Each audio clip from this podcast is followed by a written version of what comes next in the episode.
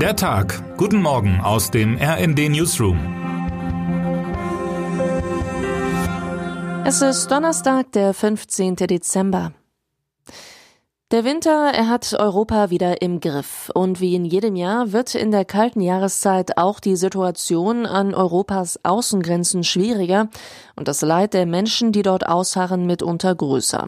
Dass die litauische Innenministerin gestern mitteilte, dass in ihrem Land aktuell nur noch rund 250 von 4200 Migranten verblieben sind, die im vergangenen Jahr aus dem benachbarten Belarus illegal die Grenze des baltischen EU-Landes überquerten, klingt zwar zunächst so, als habe sich die Situation etwas beruhigt. Doch zur bitteren Wahrheit der litauischen Parlamentsmitteilung gehört auch, das EU-Land hat die Fluchtroute über Belarus praktisch dicht gemacht, und zwar mit Hilfe eines vier Meter hohen Zaunes und spiralförmigem Stacheldraht.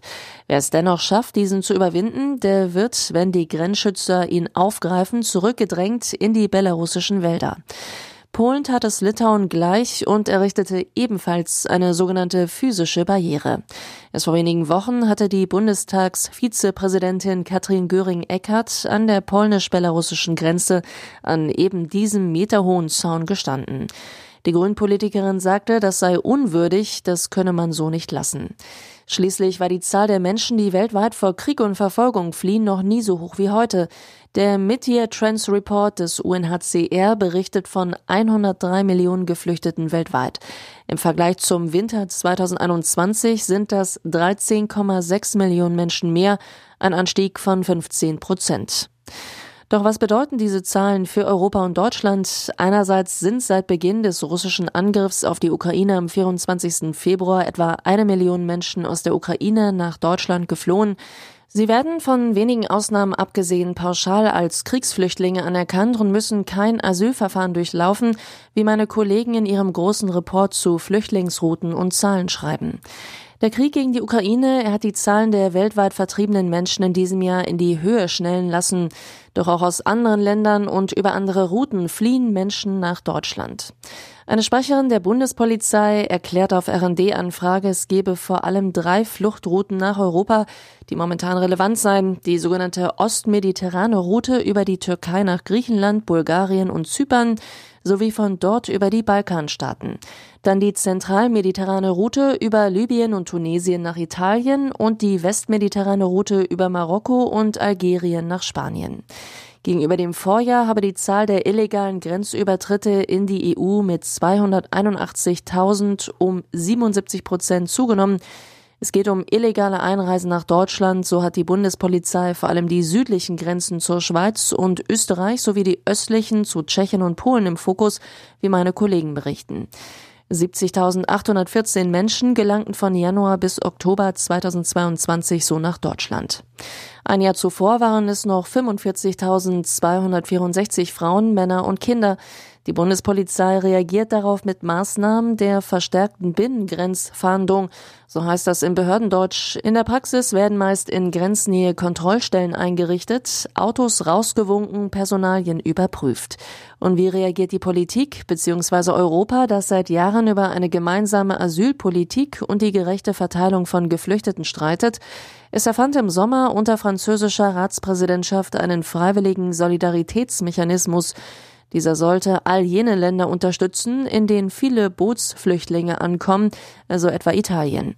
Deutschland hatte sich bereit erklärt, über diesen Mechanismus binnen eines Jahres freiwillig 3500 Asylsuchende aufzunehmen. Bis Ende November wurden laut EU-Kommission allerdings europaweit gerade mal 117 Geflüchtete umverteilt. Die Zahl offenbart, der Weg hin zu einer gemeinsamen europäischen Asylpolitik ist möglicherweise weiter denn je. Turnusgemäß treffen sich heute in Brüssel die Staats- und Regierungschefs der EU zu ihrem Dezembergipfel. Anders als geplant wird dieser aber nur einen Tag dauern. Man kann also jetzt schon davon ausgehen, dass es mal wieder in einer Nachtsitzung enden wird. Alles andere wäre ja auch kein richtiger EU-Gipfel. Denn nachdem sich die EU-Energieminister erneut nicht auf einen Preismechanismus beim Thema Gas einigen konnten, unter anderem aufgrund der deutschen Vorbehalte, wird das Thema nun auf die Chefebene gehoben. Bundeskanzler Olaf Scholz nahm schon in seiner Regierungserklärung gestern im Bundestag die deutsche Haltung vorweg. Einfache Sofortlösungen gibt es nicht. Zum Beispiel können wir nicht so in Preise eingreifen, dass dann zu wenig Gas nach Europa geliefert wird. Termine des Tages. EU-Gipfel. Thema sind Russlands Krieg gegen die Ukraine, die Energiekrise und die wirtschaftliche Lage, Sicherheits- und Verteidigungspläne sowie die Beziehungen zu südlichen Nachbarstaaten. Neue Regierung in Dänemark soll präsentiert werden. Nach der Einigung auf ein breites Regierungsbündnis in der politischen Mitte will die seit 2019 regierende Sozialdemokratin Mette Fredriksen ihr neues Kabinett vorstellen. Wer heute wichtig wird. Aufwieglerisch nannte die Times den Trailer für den zweiten Teil der Netflix-Doku Harry und Meghan, die der Streamingdienst Netflix ab heute ausstrahlt. Und auch wenn die Beliebtheit des Paares laut einer Umfrage des Meinungsforschungsinstitutes YouGov weiter absagte, darf sich Netflix mit Sicherheit erneut auf hohe Zugriffszahlen freuen.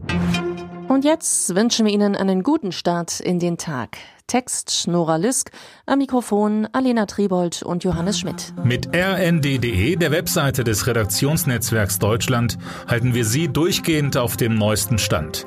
Alle Artikel aus diesem Newsletter finden Sie immer auf rnd.de slash der Tag.